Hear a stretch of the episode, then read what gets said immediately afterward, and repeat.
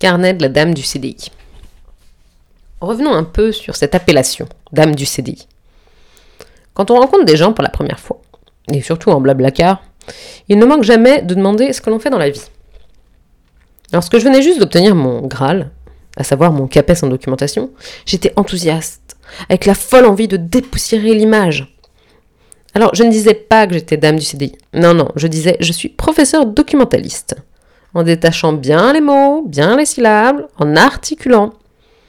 Et malgré cela, on me disait inévitablement Hein? Quoi Alors je me lançais dans de grandes explications. La personne qui tient un CDI dans un établissement scolaire, celle qui fait des cours de MI et tout et tout. Quoi? Non, des cours? Ah, de mon temps, ça n'existait pas. Non, non. Ne manque jamais de me renvoyer la personne en face. Mais si, cela existait, parce que le CAPES de documentation existe depuis, depuis 1989.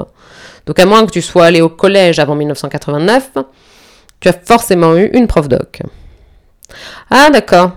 Non, vraiment, je pense pas que Madame Machin avait son CAPES. Et encore, si la personne arrive à citer, citer le nom du prof doc ou de la prof doc, c'est bingo.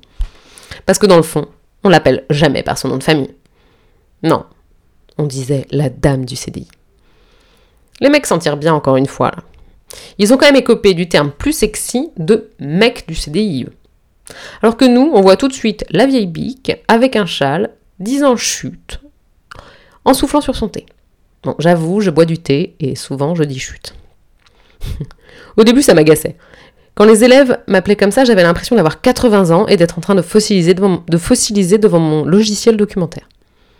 Et puis, j'ai apprivoisé le terme. Pour éviter de longues explications en blablacar, je me présente comme DAG du CDI désormais. C'est plus simple.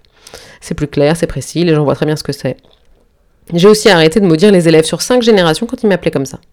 Déjà parce que 5 générations quand tu as 12 ans, ça veut absolument rien dire. Mais aussi parce que j'ai fini par apprivoiser ce terme comme une sorte de sésame magique qui rappellerait un peu la Dame du Lac.